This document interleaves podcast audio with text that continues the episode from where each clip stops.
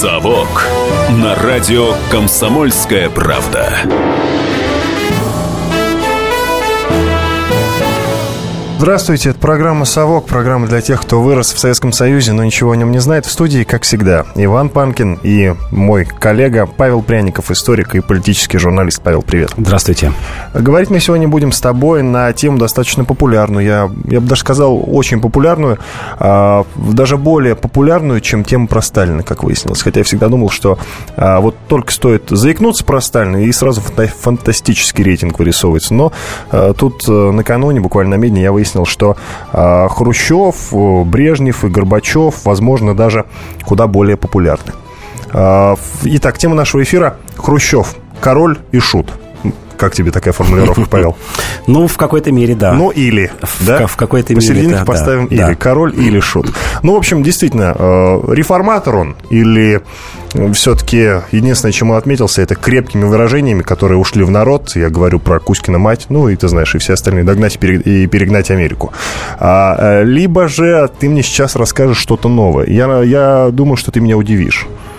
Реформатор все-таки, да? Реформатор, думаешь? да. Один Реформ... из величайших реформаторов 20 века. Вот оно, ключевое слово. Величайших. Да. А, ну, как всегда, я начинаю наш эфир а, с фразы «давай обо всем по порядку». Но сначала надо м, попросить слушателей нам звонить. Так, а, чтобы поучаствовать в нашей дискуссии, звоните на, нам, на наш студийный номер телефона 8 800 200 ровно 9702, либо пишите нам в WhatsApp 8 967 200 ровно 9702. Пишите, мы будем э, зачитывать ваше сообщение. Я буду у, па- у Павла спрашивать, он будет вам отвечать. Итак, Павел, обо всем по порядку. Ну, обо всем по порядку. Я а с чего началась э, карьера Хрущева? При, при Сталине он был тих, и о нем э, мало кто знал. Однако же, однако даже при Сталине он сумел сделать карьеру. Ты знаешь, как, э, вот когда я оцениваю Хрущева, мне всегда непонятно, как такой, как он, смог при Сталине сделать карьеру. Потому и... что там э, были люди гораздо более серьезные, ну, те, которые при Сталине поднимались. И не только смог сделать карьеру, а вообще выжить. Даже когда его в конце 30-х годов э, рекомендовали на высшие посты э, в, в в партии. А, общее мнение о нем было, что это троцкист. Да, это бывший троцкист, но он вот сейчас борется а, очень активно. Каганович Сталину говорил, «Э, надо ли рекомендовать э, Хрущева на высшие посты. Да, давайте, он бывший троцкист, но он сейчас активно борется и скупил. Э, в те времена ярлык троцкиста означал автоматически э, тюремный срок, а то и, а то и расстрел в 1937-1938 году. Вот э, как он это сумел сделать, его соратники по партии говорят, что он сумел выжить только играя, вот э, как ты обозначил в начале передачи, такого шута. Такого недалекого человека, который не представляет никаких э, проблем для всех окружающих. И, в общем, с таким ярлыком, с таким клеймом он до 53 года и прожил. Примерно там с 37-38 года, когда он стал руководителем партийной организации Украины с 38 года года. Вот эти вот 15 лет он так и прожил. А, вокруг биографии Хрущева вообще много темных пятен, начиная с его происхождения. А, есть же знаменитый эпизод, когда Сталин, причем об этом говорил несколько соратников Сталина, а, в 1937 году припер э, Хрущев к стенке и сказал, отвечайте, какая ваша настоящая фамилия? Тот очень удивился, говорит, Хрущев. Какой вы Хрущев? Я знаю, что вы поляк.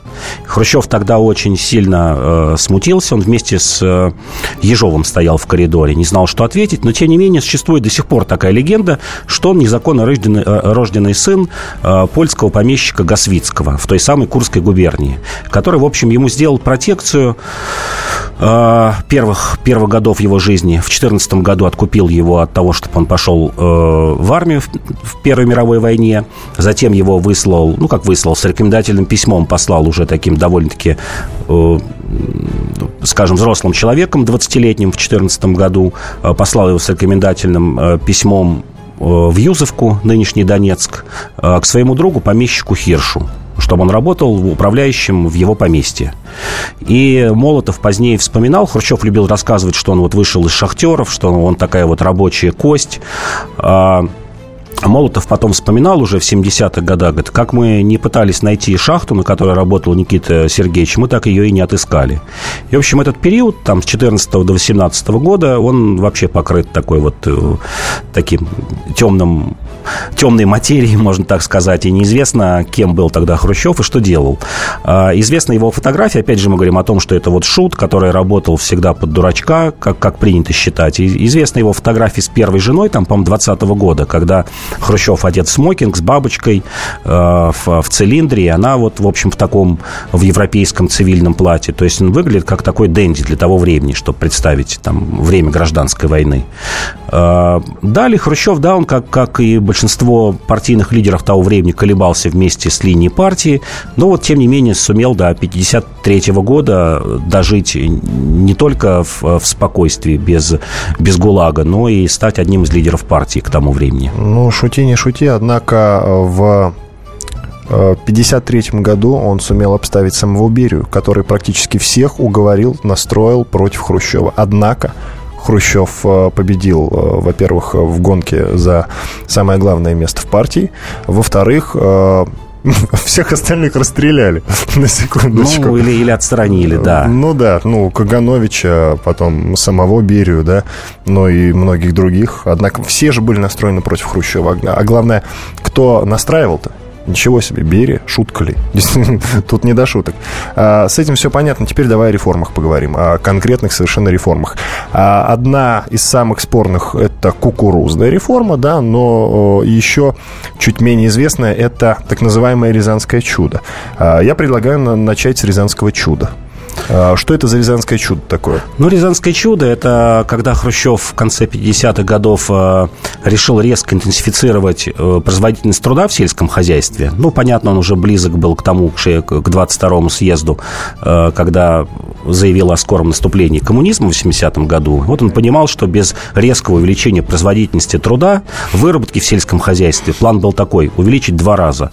А мы, в общем, коммунизма, ну, коммунизм, да, конечно, ставим в кавычки, но догнать и перегнать Америку. Мы этого не достигнем. И рязанские товарищи, они вот решили э, стать передовиками э, в, этом, э, в этой компании. И местное руководство начало просто скупать скот в других областях, резать скот для того, чтобы резко, э, резко увеличить производительность по, по, по мясу. И все пришло к тому, что действительно это было такое втирательство. Если я, я сейчас могу э, ошибиться, но, по-моему, покончил самоубийством. Да, глава. да, да, было самоубийство, да. да автор этой идеи. Павел, нам нужно прерваться буквально 4 минуты. Конец первой части нашей программы. Э, вернемся через 4 минуты. Иван Панкин и Павел Пряников в студии. О Хрущеве говорим. «Совок» на радио «Комсомольская правда». И сошлись они в чистом поле, и начали они биться. Каждый за свою правду. И не было в той битве ни правых, ни виноватых. Звон стали.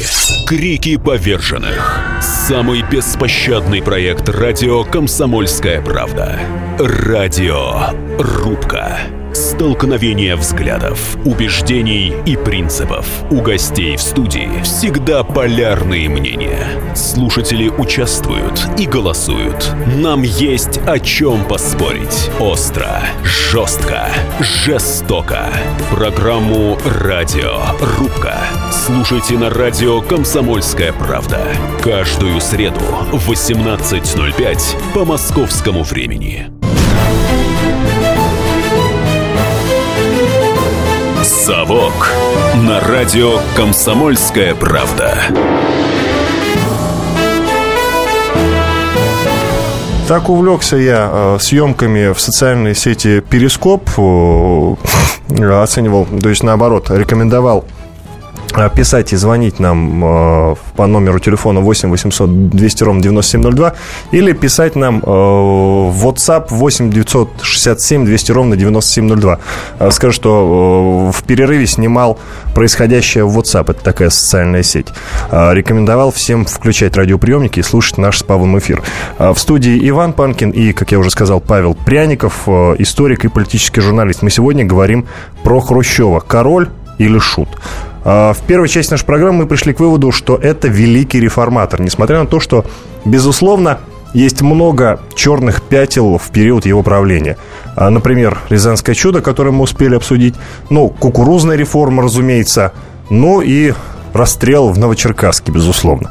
А так как мы все-таки закончили на Рязанском чуде, а это связано с продовольствием, предлагаю переключиться на кукурузную реформу, а потом поговорить уже про расстрел в Новочеркасске. У всех, кстати, а, негативное э, мнение про расстрел в Новочеркасске. Это считается едва ли не провалом правления Хрущева, но ты мне уже говорил э, в куларах о том, что там все не так-то просто было. А, ну, давай по порядку про кукурузную, про кукурузную реформу сейчас. Ну, кукурузная реформа, как я и сказал, э, Хрущев э, делал ставку на резкое увеличение производительности труда в сельском хозяйстве.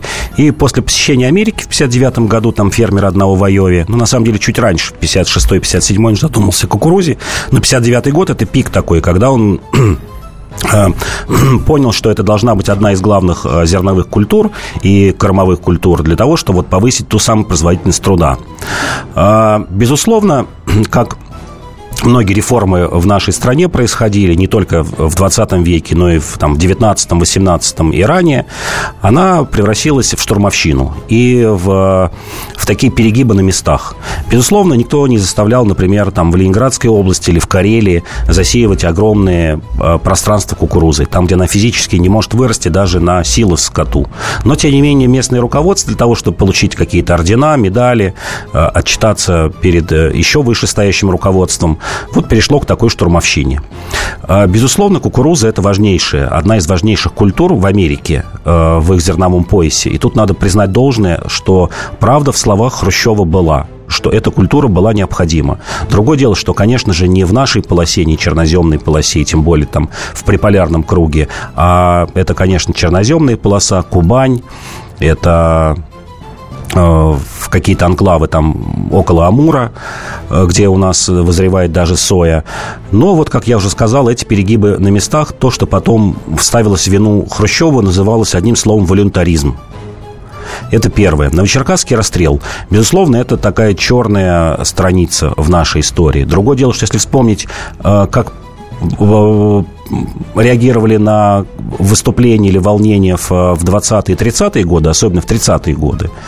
Там, например, на Римское восстание, э, как реагировали на восстание в, в, в Западная Украина, Прибалтика, то да, это, конечно, это, это, это мелочь. Но для того времени, потому что Хрущев провозгласил э, возврат к ленинским принципам, Э, к партийной э, демократии, безусловно, это являлось таким из ряда вон выходящим случаем.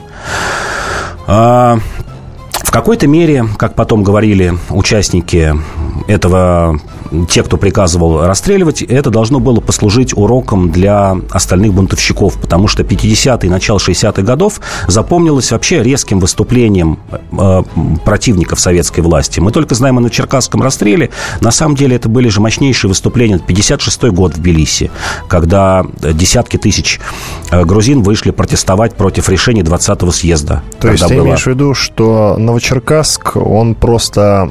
Это, это самый попсовый элемент момент, да? Да, это, это не то, что самый попсовый. Просто к 62 году стало понятно. Этих выступлений очень много. А, я уже не говорю о том, Но что там более мелкие. было все достаточно стабильно. А, квартирный вопрос, как минимум, был решен. Ну, было... хотя это ближе к итогам его уже правления, но тем не менее, было... в общем-то, была простая такая нормальная жизнь, нет? Ну, она была полна противоречий. Во-первых, э, хрущевская реформа ГУЛАГа, Э, к его правлению он был ликвидирован, к концу его правления. На волю вышли миллионы людей из ГУЛАГа, причем там Соответственно, под множество ребенку, уголовников. Множество уголовников, да. Угу. Какие-то города, они полностью были захвачены уголовниками. Особенно вот тот железнодорожный путь из сибирских лагерей Колымы, э, Транссиб, вдоль него – просто милиция отказывалась сопротивляться ее, потому что там практически не было, не хватало. Павел, но ведь без этого невозможно было развенчать культ личности да, Сталина, да. а для людей того поколения это было очень важно. Да. Можно по-разному относиться к Сталину, хорошо, плохо, неважно. В тот период было очень важно развенчать миф а, о Сталине. Да, Итак, безусловно. А, я проанонсирую э, наш студийный номер телефона 8 800 200 ровно 9702. Звоните, участвуйте в нашей дискуссии, либо пишите нам в WhatsApp 8 967 200 ровно 9702. Это уже номер самого WhatsApp. А сейчас я, Павел, тебе предлагаю послушать комментария а, Александра Бузгалина, это директор Института социоэкономики Московского финансово-юридического университета. Профессор, ну ты его прекрасно знаешь mm-hmm. и любишь, как и я. Вот предлагаю послушать его небольшой монолог о Хрущеве. Эпоха Хрущева и сам Хрущев – это очень противоречивые явления. И в данном случае я говорю о противоречиях не просто потому, что люблю диалектический метод, а потому что эпоха действительно породила два прямо противоположных направления, два прямо противоположных мнения и, соответственно, глубокие внутренние несостыковки. Первое и, по-моему, самое главное все-таки в этой эпохе – попытка уйти от сталинских репрессий – попытка уйти от привилегий и закрытости номенклатуры, о чем говорится очень мало. Попытка дать возможность творческому человеку стать главным, кто творит мир. Я не боюсь повтора слов. Творческому человеку, творящему мир. Давайте вспомним эту эпоху. Эпоху физиков и лириков. Эпоху, когда молодой человек и девушка мечтали о науке и искусстве, а сказать «я буду миллионером» это вызвало бы какую-то ухмылочку. Отстал человек в прошлом. Молодежь сегодня, наверное, сказала бы «лузер». Лузер тот, кто хочет денег и не понимает, что будущее принадлежит науке, искусству, воспитанию, строительству новых городов. Эпоха романтики. Эпоха, когда в спортивных залах для 10 тысяч человек молодые поэты читали стихи. И это было делом для всех. Когда создавались гениальные фильмы, писались великолепные книги, когда в космос поднялся Гагарин, это эпоха Хрущева. И вторая сторона медали. Да, не самая умная программа освоения целины, да, не самые умные экономические преобразования, да, по-прежнему власть партийной бюрократии, ограничение свободы слова – и много-много другого, что было и, к сожалению, после Хрущева осталось в советской системе. Но все-таки для меня Конец 50-х, начало 60-х годов – это максимально светлый период, который доказал, что десятки миллионов людей могут жить не только ради денег, не только ради карьеры, не только ради того, чтобы написать донос. Это эпоха, которая доказала, что самый активный, самый молодой, самый творческий – но большой, многомиллионный слой граждан большущей страны может жить другими, устремленными в будущее, творческими, трудовыми, товарищескими идеалами. Вот слова творчество, товарищество, труд, открытие, романтика движения вперед, романтика новых дорог, романтика новых городов. Это то, каким может и должен быть социализм. Мы на край земли придем, мы построим новый дом и табличку прибьем на сосне. Вот это желание создать новый мир – это то, без чего посткапитализм невозможен. Если когда-нибудь он будет, а я уверен, что он будет, он будет наследником советского ренессанса 50-х, 60-х годов. Это был великолепный монолог Александра Бузгальна, директора Института социоэкономики Московского финансово-юридического университета, профессор. Александр Владимирович, заочно говорю вам спасибо, если вдруг вы нас слышите, потому что это просто блистательно. Да, я тоже говорю а, спасибо. Павел, а, как ты видишь, зря мы вообще целую программу затеяли, когда можно было Бузгальна попросить, он буквально там за две-две с половиной минуты обо всем рассказал, и как поэтично. Не говорит, а поет просто Александр Владимирович. Спасибо, мы еще раз говорим. А, итак, а, ну, давай снова проанонсирую наш номер телефона 8 800 200 ровно 9702 или пишите нам в WhatsApp 8 967 200 ровно 9702. Ты знаешь, э, вот э, в этом комментарии господина Бузгальна только одно под вопросом. Полет Гагарина. Полет Гагарина, это ведь, э, хоть и произошло это в период правления Хрущева, но это заслуга ли Хрущева? Может, Сталина сбери все-таки? Нет, нет, все же заслуга Хрущева. Именно в этом романтизме, именно в том, что он ставил, делал ставку на передовые технологии. Не забудем, То что... То есть все-таки догоним, да, перегоним да. Америку. Но ведь первый, первый этим атом... процессом занимались Первая активно... атомная электростанция в России – это тоже мирный атом. И вообще, действительно, наука... Ну, начинали-то заниматься этим Сталин с Берией Начинали, да. Начинали заниматься в сфере военных технологий. А Хрущев поставил на службу гражданскому обществу эти военные технологии, в чем ну, его тоже заслуга. В принципе, да, э, именно он сменил летчиков на ракеты да, летчики оказались в загоне. Мы говорим о Хрущеве, вернемся через 4 минуты. Полная картина происходящего у вас в кармане. Установите на свой смартфон приложение «Радио Комсомольская правда». Слушайте в любой точке мира. Актуальные новости, эксклюзивные интервью, профессиональные комментарии. Удобное приложение для важной информации. Доступны версии для iOS и Android – Радио «Комсомольская правда». В вашем мобильном.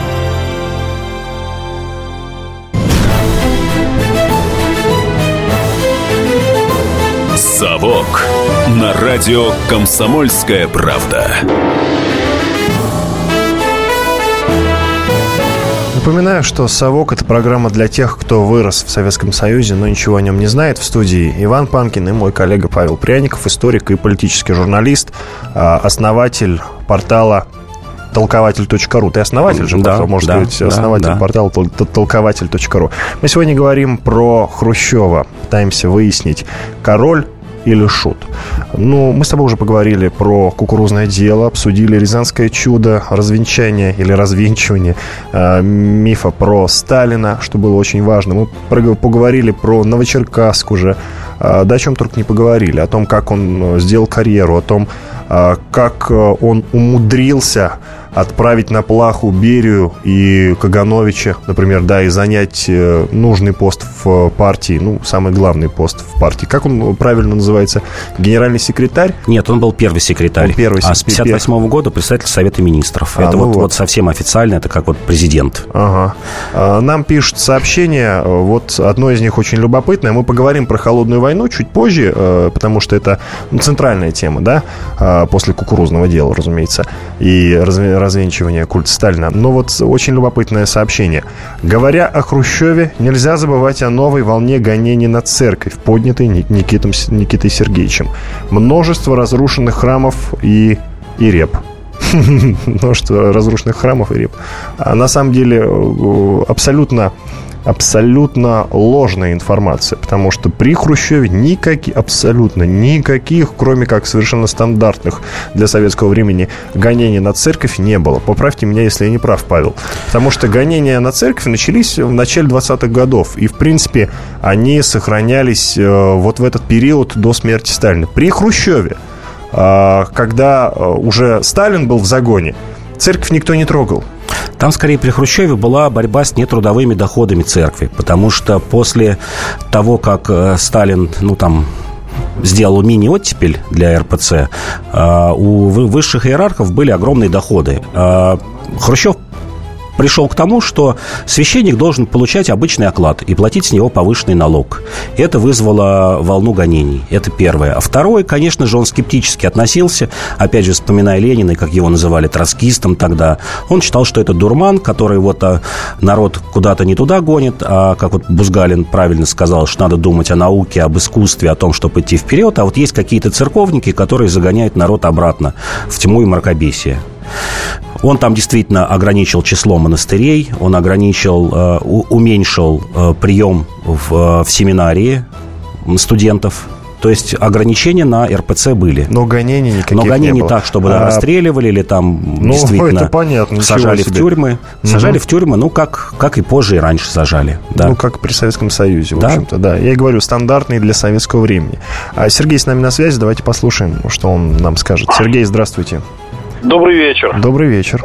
Вы знаете как, у меня вот э, фамилия Хрущев, да, я, конечно, сам ее не застал, я 73-го года рождения, ну вот, но мои дяди, э, ну, родные, родные, двоюродные братья моего отца, они, как раз их молодость приходится на это время, и знаете, что удивительно, э, ну, как бы это расцвет такой бардовской песни, я помню, вот был, ну, момент вот, эти, вот, вот этой молодости их, и когда они пели, вот эти песни у нас за столом, да, среди них была, э, ну, будем говорить так, э, не то реабилитирован, не то, не то как-то вынут из архивов песня Лавра Корнилова «Нас качала волной качала» от Махачкалы до Баку. В общем, у меня она как-то ассоциируется, во-первых, с этой фамилией раз, а во-вторых, ну, это стало можно петь. Потому что раньше, мне кажется, за это просто бы, ну, загремело и все. Спасибо вот. большое, а, Сергей. Да, а второе, вы знаете, я думаю, что все-таки Хрущеву досталось очень непростая, непростая, непростое наследие. На самом деле, смотрите, 44 год, выселенные чеченцы-ингуши. Э, которые в времена Хрущева стали возвращаться назад, спровоцированные конфликты, соответственно, то есть то, что вы говорили про ГУЛАГ. То есть это целая система. Решить ее, я думаю, не в состоянии был бы ни один ум сейчас. Вот, вот если сейчас это вот представьте каких-то наших деятелей, особенно он тех, которые сейчас, вот, про которых новости слушаешь, вообще, честно говоря, становится не по себе. То есть мне кажется, что вот сейчас бы никто бы это не смог решить, а он решился, он это делал, наверное, с ошибками, вернее, не наверное, а наверняка с ошибками, но я боюсь, что другого варианта у него просто не было. Ну, вот так вот, в общем, в целом у меня какой-то положительное мнение об этом. Спасибо, спасибо. вам большое, Сергей. Да, спасибо. А, а, отличный, показательный звонок, угу. в общем-то, для слушателей. Не увлекался, во всяком случае. Все по делу, все очень конкретно. Жаль, нет возможности поставить эту песню, потому что предварительно надо было бы скачать, найти, скачать и поставить. Ну, увы. Ладно, обойдемся уже без э, этой песни. Что касается чеченцев, тут э, совершенно верно. Есть э, даже произведение «Ночевала тучка золотая» у писателя у писателя, у писателя, забыл Приставкин. Приставкин, ты совершенно прав. По-моему, даже Анатолий Приставкин, угу, да, я да, в детстве да. еще читал. А, и для того, чтобы понять, да, о чем идет речь, надо прочесть. Это, конечно, а, совершенно не детская литература, я хочу сказать. Не только чеченцы, и другие народы Северного Кавказа, и немцы, ну, кроме крымских татар. Ну, понятно. Да. Вот еще давай почитаем сообщение. А, Противно слушать это ваше совок, город Волжский, Галина. Вот если бы не было написано город Волжский, я бы, собственно, и не зачитывал. Волжский Э, город-спутник города Волгограда, откуда я родом.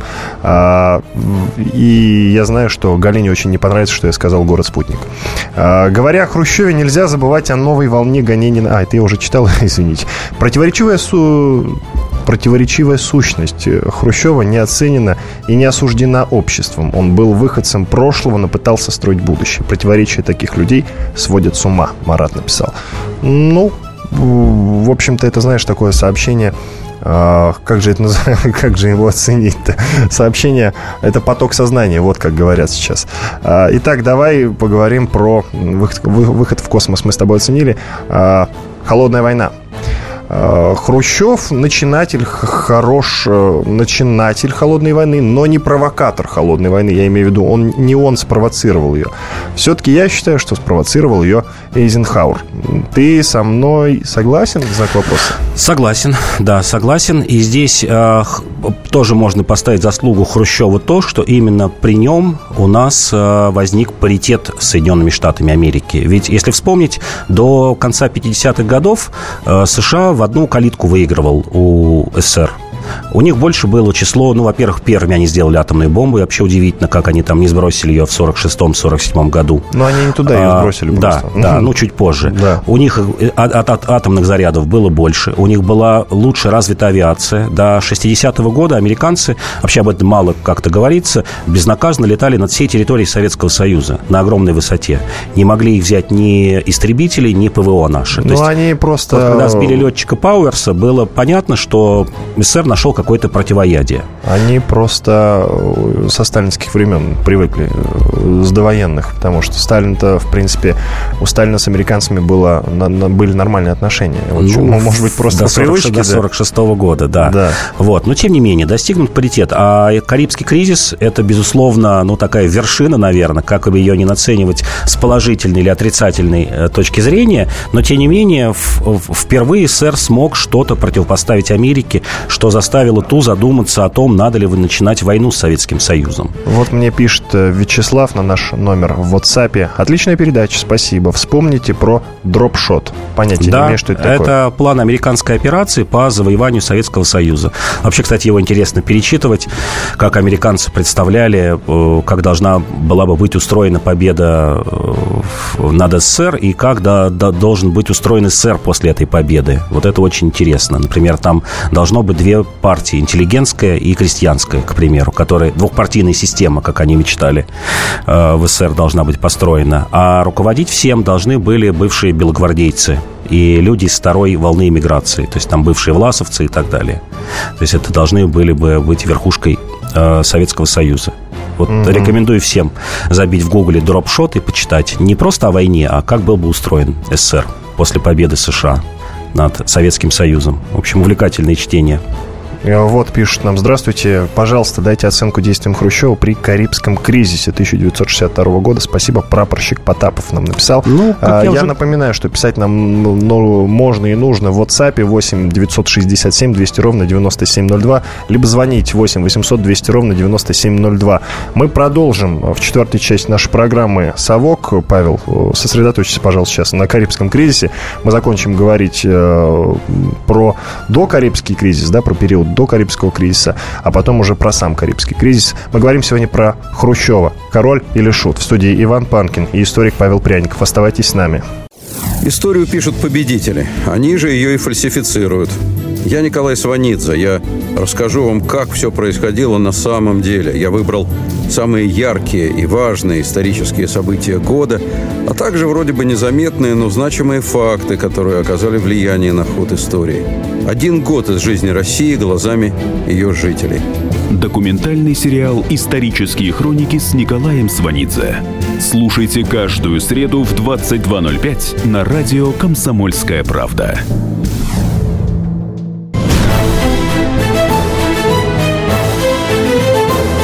«Совок» на радио «Комсомольская правда». Продолжаем говорить про Хрущева, король или шут, выясняем. Меня зовут Иван Панкин, вместе со мной Павел Пряников, историк и политический журналист. Мы обсудили уже, по-моему, все вехи правления господина Хрущева, да, товарищ, товарища Хрущева. А, слушателей прошу звонить нам на студийный номер телефона 8 800 200 ровно 9702, либо писать нам в WhatsApp 8 967 200 ровно 9702. Ну, номер такой же, как и студийный, телефонный, а, только префикс немножечко другой. А, как раз а, про WhatsApp. Нам в конце прошлой части нашей программы написал а, слушателей прапорщик Потапов а, с просьбой оценить действия Хрущева при Карибском кризисе в 1962 году.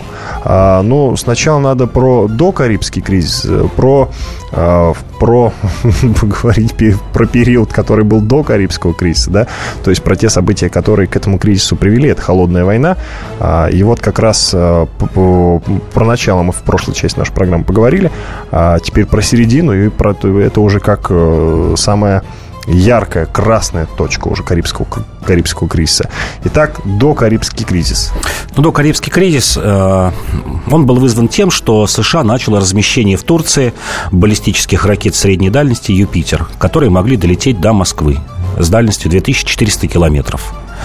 Э, Советскому Союзу противопоставить было нечего. У нас таких ракет не было, чтобы с территории Советского Союза мы могли бы поразить территорию США. Хрущев дошел в банк это был шантаж.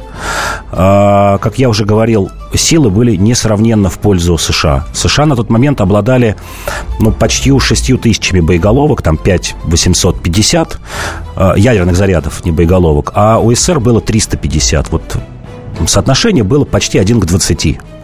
Э, в случае ядерной войны просто мы ничего не могли бы противопоставить Америке. Хрущев, да, пошел на шантаж. Хрущев поставил мир на грани ядерной войны.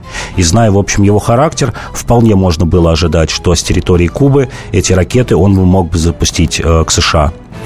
А, Хрущев... ты уже, извини, но ты уже говорил, что американцы были гораздо сильнее нас. Гораздо сильнее, И да. чего же-то они тогда на попятную пошли, а? а Они попятную... боялись больше, чем мы. Конечно конечно. Потому что на территории США никогда не было войны, кроме гражданской. Ну и там в 18 веке, Но, в начале 19-го с англичанами. Знаешь, э, они э, вообще считают, что э, итог Второй мировой – это, в принципе, заслуга американцев. То есть, так и говорится, так и говорится, что это заслуга союзников. Ну, американцы берут. по факту Второй мировой войны получили, конечно, больше всех. Угу. Они получили окончательное мировое лидерство ну, и Павел, тогда я вынужден тебя системы. спросить, я тебя ставлю перед фактом.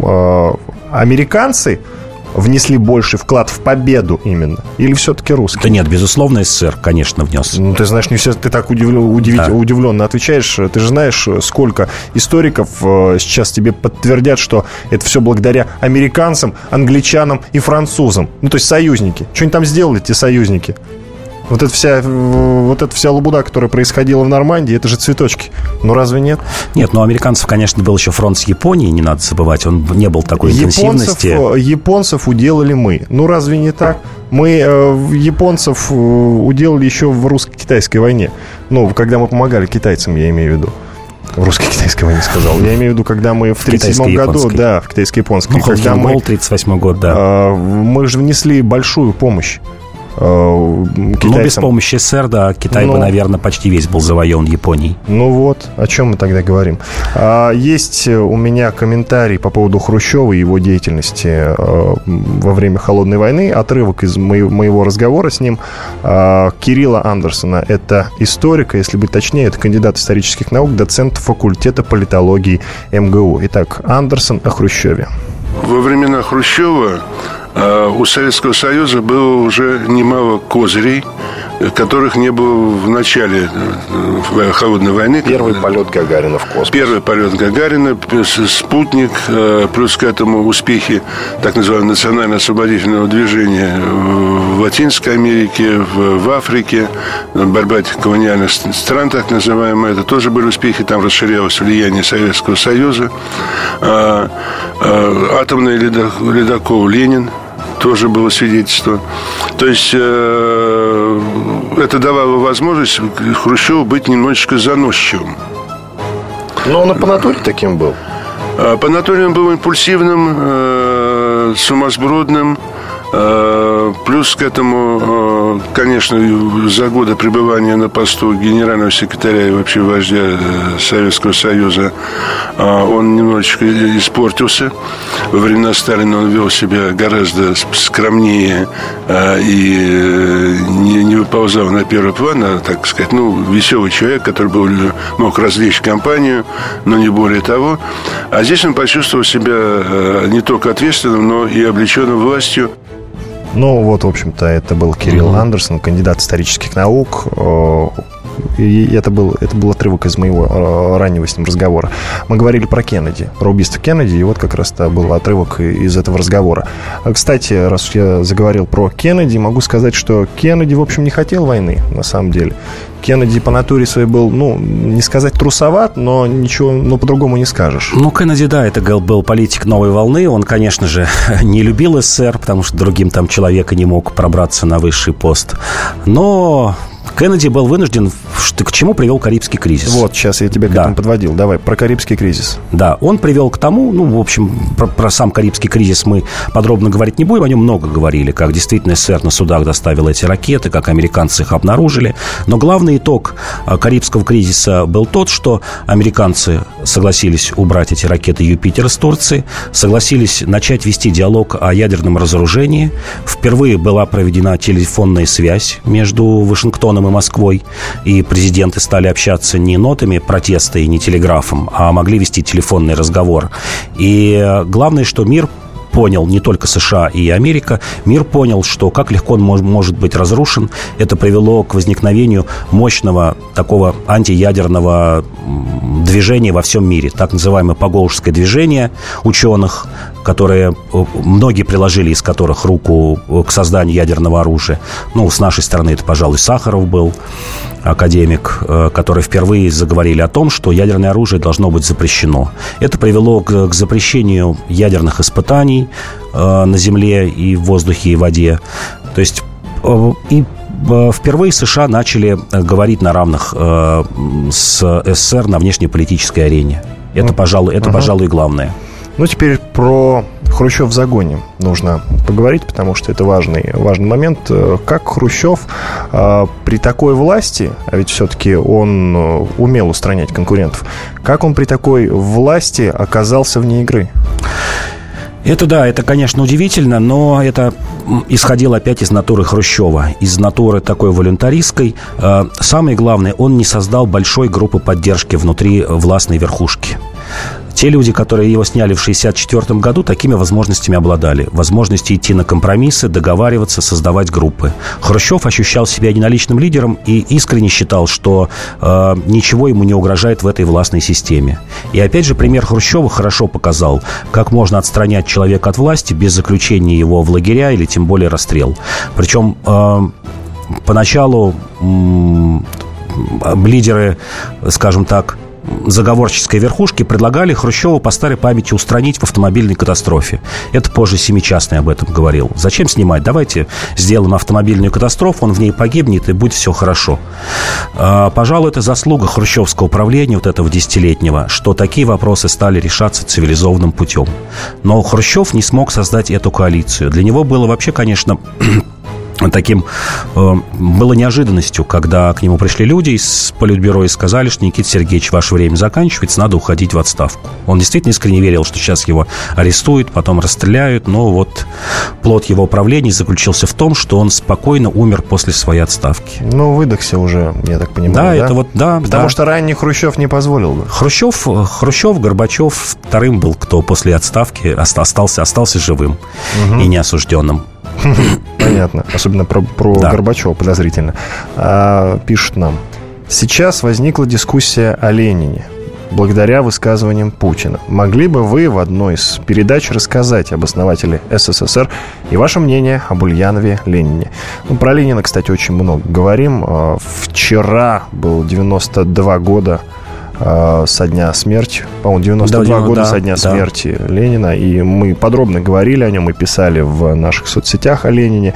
А, о, о Ленине, ну, поговорим обязательно как-нибудь. Я не уверен, что в следующей части нашей программы, но как-нибудь про Ленина обязательно поговорим, потому что это фигура центральная для такой программы, как «Совок». Э, в общем-то, ну, в принципе, как и, как и Сталин, как и Берия, как и Горбачев, э, как и Брежнев вместе с Хрущевым.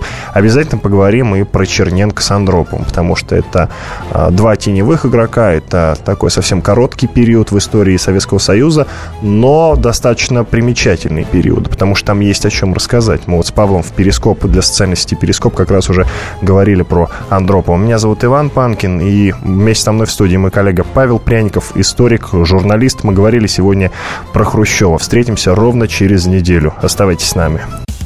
Специальный проект «Радио Комсомольская правда». Что будет? Сегодня мы говорим о том, что будет завтра. Ведущие эксперты и политики делают свои прогнозы. В эфире Владимир Сунгоркин и Александр Яковлев. Программу «Что будет?» слушайте каждую среду в 19.05 по московскому времени.